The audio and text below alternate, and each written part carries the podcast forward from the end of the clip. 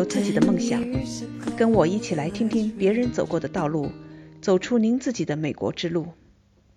大家好，我是 Michelle，欢迎来到这里听我讲述美国故事。上期节目里，我和庄平聊到了他在美国纽约读博士的体验，他对中国和美国的教育所培养的技能的一些个人看法，以及教育和工作之间的关系。这期节目。我们主要聊的是，在美国想要工作出色，尤其是想要成为管理者，我们需要什么样的技能？张平，咱们很多中国人，尤其是像你这样学的是理工科的、做科学家的中国人，工作了很多年，也没有多少人在美国的大公司里做到 people manager 这种管人的领导职位，而你在 Merck 现在做的是。研发总监带领着团队做药物研发的工作，能不能从你的个人经历和过程的角度上分享一下，怎么样你就得到了这么一个机会，成为了一个 people manager 去带队管人了？另外一点，我也特别好奇的是，从你的经历来看，管人和原来纯粹的做技术、做科学家有什么样的区别呢？那在技能上的需求又有什么不一样的地方呢？这是很好的问题哈。其实我觉得，咱们大多数中国人留学过来，这学业都是一般没问题，技术也没有问题。一般到公司里边呢，都能比较快就成为业务骨干。一般的项目啊，或者是重要的项目啊，都会放到我们中国人的身上。一般呢，中国人也都能够完成的很好。但是呢，我发现我只能以美国这种公司体制下面哈。早期的时候呢，你只要技能比较好，那你后面的提升呢，基本上会能够考虑到你提升呢，基本上是跟你的业绩有关系的。只要做的还不错，每次都能够非常好的完成交给你的这种项目，那基本上还是有这种提升的机会。所以我们说的提升在这里指的是，比如说你的涨工资，哎，你的内部的级别，但是呢，你干的还是技术活儿，就是在技术活儿里边从低级一点走到高级一点。那中国人呢，基本上能技术活能走到，那你在积累的经验比较多，那走个十年左右，有的甚至用不到十年，你可能就到一个位置呢。但像我们在默克的话，基本上在我们的部门差不多四五年左右能走到一个项目的叫 group lead，可以带一点儿更年轻一点的雇员，然后跟你一块儿做项目。基本上我觉得咱们中国人都比较能做到。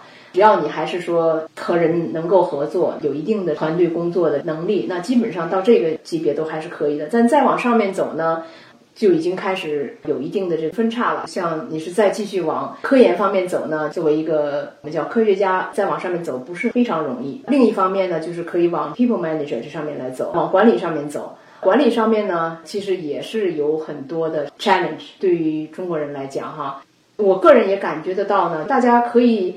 工作一段时间之后呢，工作积累了很多经验，然后也做了一些业绩之后呢，就有点到达了玻璃天花板，就 glass ceiling 这个地方。为什么这么讲呢？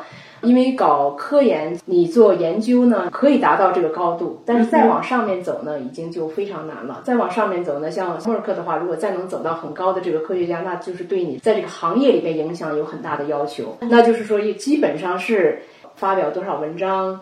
在行业里面有一定的影响力，那这个还是非常高的一个标准的。哪怕是你光做科研的话，其实，在走到那个程度上也是比较困难的。那么同时呢，中国人都面临的一个问题就是说，领导力。那领导力呢，好像不是很容易被 recognize。做技术没问题，让你做什么东西没问题，但是不是很能讲，不是很会讲。然后另外一个就是说，领导力、组织力都会画一个问号。为什么是这样子呢？因为确实是中国人在开会或者是讨论的时候呢，很多时候中国人不是非常踊跃的、主动的去发言。这又说回到我们原来的教育，这跟我们原来教育有关。我们都是听话的孩子，啊，老师讲什么不反驳，也很少有这种讨论的形式。所以呢，这个在我们的这种传统的文化教育里边呢。实际上，我们并没有培养出这样一个习惯，就是说你要去表达你的观点，然后有不同的观点，你要勇于讲出来。中国人比较认为的一种价值观，实际上和西方是很不一样的。在会议当中，如果我们没有发言，并不表示我们没有听，也不表示我们不关注。嗯，我们没有讲话，也不表示我们没有观点。而很多时候就是我们同意这个观点，不用表达出来，那实际上是我们就已经很认真的在参与这个会议了。但是至少在美国的这种文化习惯下面呢，这种呢就会被认为你没有很积极的参与这个讨论。在西方这种观念下面呢，就会觉得你不是非常积极的参与这件事情，可以表现出来。一有可能你没有兴趣，二有可能你没有能力，所以这样的一个形象有一定的偏见。但是呢，这也是一个两个文化不相容的一个地方。所以呢，中国人在美国的公司里边做呢，我觉得很重要的一点就是说，要明白两种文化的不同，然后要进行调整。因为你毕竟在这个地方，你需要根据这边的行为方式做一定的改变，你要让别人认识到你的价值。这边认为，你如果开会的时候积极的参与讨论，是你能够更充分的贡献你的一部分的方式的时候，你就应该去加入这种讨论。这样的话呢，你才会被认为是非常积极的去参与这件事情。所以这一点，我觉得我们需要有意识的去培养、去练习。你要多去 speak up，然后多去 involve。这样的话呢，你的观点才会被别人知道。所以我觉得这哪怕就是个同意，你也得表示出来，我同意。你要说是同意，你也要说出来你的观点是同意。所以这一点我觉得是一方面哈。再一方面，中国人呢比较习惯于专注在给他的那一部分上面。其实有时候哈，在一个部门里边有很多。其他的事情，希望大家自己主动的去毛遂自荐去做。有的时候是为了整个部门的一些活动，或者说促进一个部门其他方面的一些 initiative 啊，或者 strategy planning 啊。那这个时候我发现，就很多的情况下，中国人呢往往不是很愿意自己推荐自己。那中国人往往觉得，哎呀，这是一个浪费时间的事情。很多时候，这些事情呢带给你很多其他益处，包括。你有更多的 exposure，给其他的领导或者其他部门和你做相关项目的人呢，呃，有更多的机会让你认识一些其他人，或者让其他人认识你，这一点也非常重要。所以我就觉得有些地方呢，中国人完全可以更 step out，rather than stay in their comfort zone，不能老是觉得这个是我比较熟悉做的，我认为我能做好的，而不是愿意去加入或者参与更多的并没有怎么做过的东西。你很难讲你在其他的这些事情上面会学到什么东西。你这样如果只把你自己局限在你自己的这个技术这方面的话，你就会被这样认为你只能做这些东西。真正其他机会来的时候呢，你也不会被考虑到。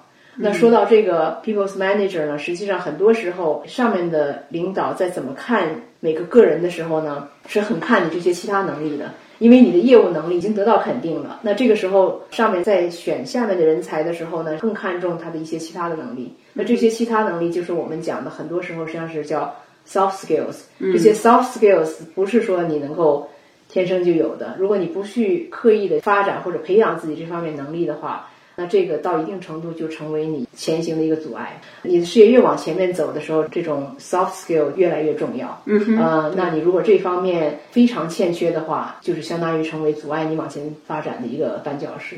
那从你个人的角度来讲，你是怎么去寻找到一些机会，让你自己的这些软技能哈 soft skills，包括这种沟通，我们前面提到很重要。包括这种领导力、组织能力，哈，影响别人的能力，让这些能力得到一些锻炼，甚至被上面的领导看见，然后你得到机会，有机会的时候，你能够变成那个管理人员。所以，经常有人说的话就是叫自己要时刻准备，When opportunities come, you are ready，来，所以你自己就要有意识的去做这种准备。你有时候很难讲什么时候机会来。那你问到就是说怎么做这方面的准备呢？其实对我触动比较大的时候，我以前也没有这个意识。我觉得我已经工作了好几年以后吧，因为我们每年年底有业务考核，啊，那业务考核的时候呢，实际上就是说领导对你这个工作的成就的评判，然后这个可以跟你的奖金、跟你的什么都挂钩。每个公司都有这个绩效考核。每年到这个时候呢，那你自己的领导比较熟悉你的工作，那他可以帮助你去讲你做了哪些工作。但是呢，这并不是说你自己的这个领导就说了算，那你旁边的这些领导都可以来给出他们的意见。有过这么一回事情呢，就是我的领导跟我讲说：“哎呀，我都知道你做得很好，但是呢，我发现其他的领导不知道你。其他领导就说：‘哎呀，我我都不太清楚他做了些什么。’这个时候呢，这个反馈给我之后呢，我觉得对我有一定的触动。那就是说，我觉得，哎呀，我做的再好再怎么样，没有让别人看到你做的这么好。”那还是不行的。而且你自己局限在你自己的部门是不行的。那那个时候我就开始比较有意识的从自己的兴趣出发，然后能够去表达我希望能做一些这方面的事情，不光是我这个业务这个项目之内的，而是说有一定的机会能够跟其他的部门的一些同事有一些交流。这种工作呢，时常不是在给你的这个项目之内的。这就是说，你自己要有这种意识，就是说我肯定要花一些时间在这个我自己的主要的项目之外去做一些其他的事情。那这个事情呢，经常是一个小团队，一个小团队呢，那可能是从不同的部门过来的，或者也可能是说你自己部门里边其他组里边的人过来的。有一个题目，这个小小的这个 team 要把它 bring 到一个 level，就是相当于有一个 assignment，你要把这个做起来。这就是我回到我讲到的，就是经常中国人有时候会讲。根据题目的这个内容啊，有些时候是跟你的项目有一定的距离的，看起来不是说会有很快的回报，回报，对，就是这个意思，不是说跟你现在做的东西有密切联系。这种小的 team 呢，实际上是一个很好的机会，让你有一个 exposure to other people，而且同时呢，实际上你要跟这么一个 group of people work together。那有时候你就会有一些 challenge，怎么去协调，然后怎么去能够把这一个 task 把它最后 move together，这个 team move it to the end point。所以有时候这里边其实是有一些技能的培养，有一些包括交流的技能，包括怎么跟其他人合作，包括怎么样建立一个目标，然后一步步去 come up 一个计划，慢慢的去把这个计划执行下来，最后达到一个终点。这一个小的项目呢，实际上是给了你一个机会。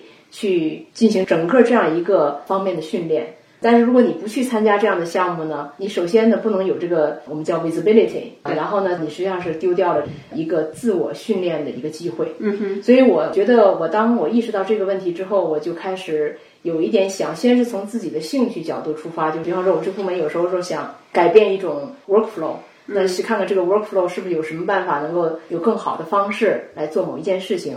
那我先是从这种角度来讲，因为它还是跟技术有一定关系。嗯，然后先开始参与这样的一个小的团队，之后呢，我就开始更 open minded 的呢，就是到后面我都。再有这种机会的时候，有时候都不是说跟技术相关的很密切的，我也愿意去参与。那你会发现，其实你做每一件事情，就像在你事业的这一个地盘里边，你开始种下一颗颗的小种子一样的，你就不知道这些经历呢，最后能够给你带来什么。但是当你回过头来看呢，其实你是把这些小种子连起来，实际上你一直在往前面走。这些机会呢，我觉得实际上是对我有帮助的。当我开始慢慢的做的多一点其他的事情之后呢。也有更多的领导们看到，那这时候呢，他们就会形成一个印象，对你这个印象，就说你不光能够做项目，那你还可以跟团队工作，你也可以把一个交给你的任务呢，把它计划的比较好，然后执行的比较好。当你的这方面能力被你的领导们认可了的时候，他们就可以考虑让你试一试。那当然，这种机会给到你，你也希望呢。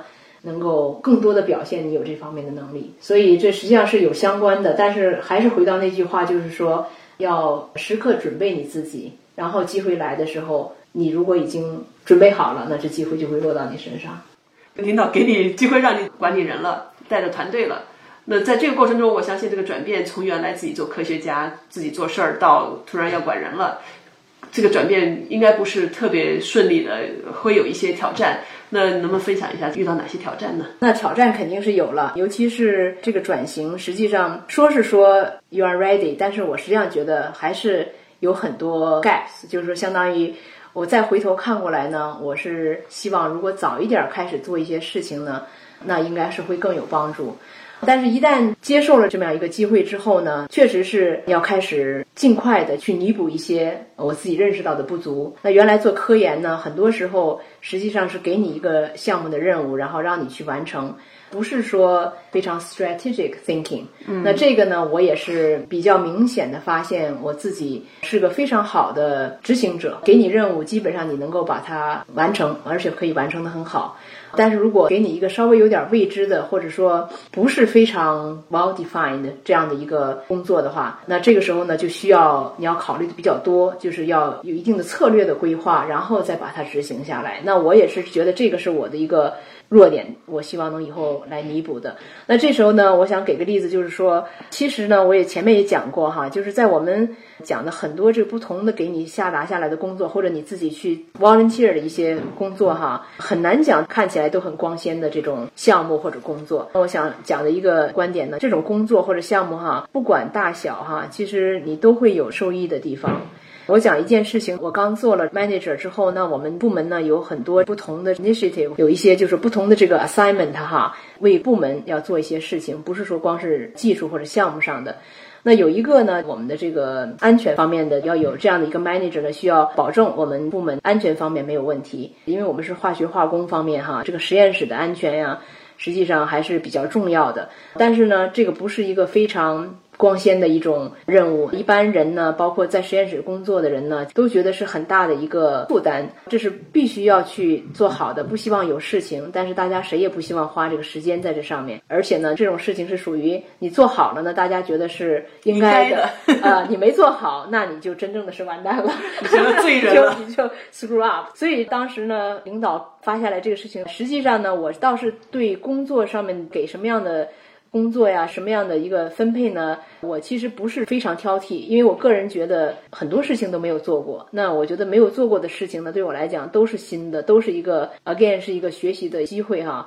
那这件事情呢，一般来讲，一般人不会说很愿意去毛遂自荐去做，因为我有这么一个 mindset，我不是非常挑剔这些发配下来的工作。那正好领导说这地方需要，说可不可以？那领导也是说你可以不做，如果你不太喜欢的话。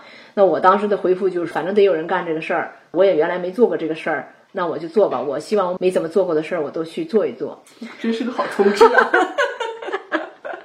每个领导都会喜欢这种人。这件事情责任就落到我这儿了。那非常不运气的呢，好像还没有两三个月吧，这件事情成为我需要负责的事情的时候，我们这个楼里边的一层呢，就有一个实验室，在晚上六点半的时候呢，发生了一个小的事故，就是着火了。这件事情，我当时也个人感觉有点措手不及哈。这个事情是应该我该负责。那我已经被 assign 这个实验室呢，实际上我们这个楼里边啊，在分析化学实验室是很少会有事故的。那也是赶得很巧了，实际上是有一个人把这个做实验用的催化剂啊，可能是没有处理好。那这个就是比较活性的，具体原因呢还没有很清楚。但是火就已经着起来了。那这个事情是很大的一个事情，而且基本上旁边消防车什么都来了，所以呢，当时我也是比较紧张。那我想呢，这个事情只能硬着头皮了。首先，我必须知道这些具体的情况，所以我基本上那天晚上六点半发生这个着火的事情呢，那我就等在那儿，一直看到消火车来，然后呢，这个火灭了，基本上没有什么安全问题了，那我就一直在那儿看一下到底最后情况是怎么样，进到里面看一下情况。这种事情发生呢，你也藏不住。那下面马上的事情就赶紧向领导汇报，有这个事情了。尽管都不知道怎么解决，也不知道原因是什么呢，必须向上面汇报。那这时候呢，就要硬着头皮要把这个事情呢尽快的通知给大家，因为这个不光是领导需要知道，而且所有的在实验室工作的人呢，其实都应该引以为戒吧，应该是知道有这个事情发生了。所以呢，那就只能发一个比较大的 communication。那这个时候呢，我其实也个人也没有很注意。那这个 communication 就我们的这个 email list 呢，就有公司里边高层一些的人物呢，也在这个里边发了以后呢，实际上就引起了高层的人物的一个注意了。那他马上就回了一个邮件说：“那我希望知道这个事情到底是为什么发生的，然后我也希望能知道这个结果。”他们也很敬业哈，你这个我估计是晚上干的。然后他马上就回你了，因为这个事情比较大，因为在像我们这种公司，安全其实还是大家很注意的一件事。尽管大家谁都不愿意做，但是这个一旦出事情了，就是大事情。对，那就要有人负责任。那这个时候呢，不想负责任也得负责任。那之后的两三天呢，基本上从一个人都不太认识，因为我刚刚接了这个活儿。那从整个我们这个 site 管安全的部门的这些人，包括管 facility 的人。我以前连叫什么名字都不知道，那马上要在一个晚上到第二天早上这个时间之内，去把这些人的名字知道，马上要联系起来，然后马上要说。我希望能够一直看到这件事情调查的这个结果。嗯，那我也实际上要亲自参与这个事情的调查。那就在那一晚上到第二天早上，马上认识了五六个公司里面跟安全有关的、跟我们这个 site 有关的、管安全的、管调查研究的人，马上就建立起来联系，然后就跟他们在下面的两三天之内呢，包括跟实验室里的人就要开始进行调查研究。基本上在三五天之内吧，就要把这个事情呢大致能够汇报上去。那实际上这件事情呢，给我来讲呢是有一定的挑战，因为首先我个人说实话，基本上关于安全的知识也是恶补上来的，跟做了这个这个位置之后必须要懂。那实际上我真的是不是懂很多，在那个时候，但是没有办法，只能是跟这些相关的专家们哈，赶紧联系起来之后呢，就尽快去把这件事情理清楚，然后能能够马上再发出一个 follow up ication，。那这件事情呢，实际上我们基本上在一个星期左右，很快的行动起来，然后把这个原因找到了。那基本上呢，我个人感觉是非常短的一个时间，但是很多讨论都是在这两三天、三四天之内发生的。那么最后，我想我还是给出了一个比较满意的一个结果，就是这个事情发生是什么原因，我们应该怎么去预防，有哪些地方我们有漏洞，那我们需要修改哪些条款。这样的话，能够让这种事情尽少发生。那这个事情全都在几天之内就把它整理出来。这件事情，我个人其实没有想很多。我觉得这是非常不幸的一件事情，对于我来讲，就是在刚刚接着这个活儿之后，马上有这么一个事情出来了。但是呢，让我没有想到的呢，就是领导高层呢，实际上是看见了我对于这件事情的反应和后面怎么来跟踪处理这件事情。那他们觉得呢，这件事情处理得很好。在同时呢，实际上在我还没有意识到的时候呢。上面高层就讲，那我们正好也在考虑整个的公司的这个新泽西 Rawy 这个 site，希望有一个作为 safety 的 co lead。那么就说，因为这件事情你做的不错，那就希望呢，你是不是可以做整个 site 的 safety co lead？这个实际上是准备着呢，下一年做 lead，实际上是一年先做一个 co lead 之后。你就做这个 site 的 lead。你说的这个 site 也是里面有 railway 的 site，就整个这个几十上百座楼了，对吧？对，就是整个这个 不是你光你们你们自己在那里一座楼了。这就是相当于不光是我们部门的这个安全的问题，而是说整个这一个厂址，相当于我们在新泽西的整个厂址的安全。当然这件事情呢，实际上我觉得是两方面吧。一呢，大家都不希望有事情发生，但事情发生了，有时候是很难预料的哈。那这件事情的发生呢，实际上你很难讲它带给你的是祸是祸是福。嗯，那么我最开始听见这件事情的时候，当时是心一下子沉下来了，说完了，我正好在负责这件事情，马上就捅了一个篓子。那当时是觉得是那是没办法了，那只能硬着头皮上。没有想到它会有一个 positive outcome。嗯，但实际上呢，这件事情其实 bring in more opportunity。领导在看你怎么处理这件事情的时候呢，实际上是。在观察你的一个能力和你怎么解决问题，给了领导一个机会，看到我怎么来处理这件事情。那同时呢，好像得到了领导的一个认可，变成了一个小的因祸得福的一个机会。那这件事情发生呢，我想也是给大家一个启示哈，不是说每件事情都是你可以预料这个最后的结果是怎么样的。有时候你觉得是一件不太好的事情呢，有可能会转变成一个。很好的机会。那另一个呢？我想讲的就是说，尽管是一件小事情哈，其实任何事情你没有做过的，你去做都会带给你一些不同的经验和经历。今天聊的过程中哈，我感觉到几点。一点就是说，你这个人做事很踏实。这么多年实验室里做 scientist，以及后面各种各样的小任务，不管是你毛遂自荐的 volunteer 去做的。还是领导给你的，你每一件事情都去踏踏实实的做，而且你会很尽力的把它做好，这是一点我看到的。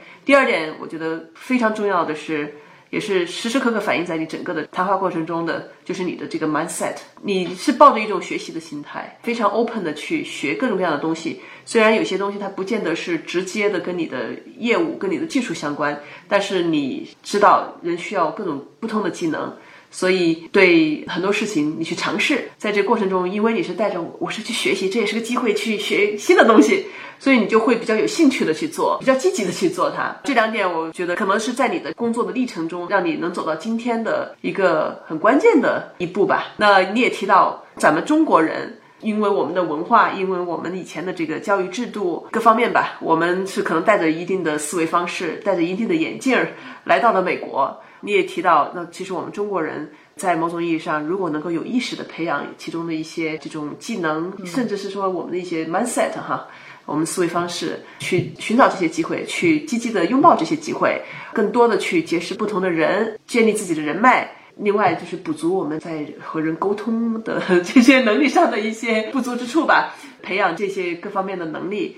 那我们在这边的话，我们其实是有机会能打破这个玻璃 ceiling 的，有机会可以走上管理的道路。对你总结的很好。谢谢谢谢。那好，咱今天就先聊到这儿。好的非常感谢你的时间。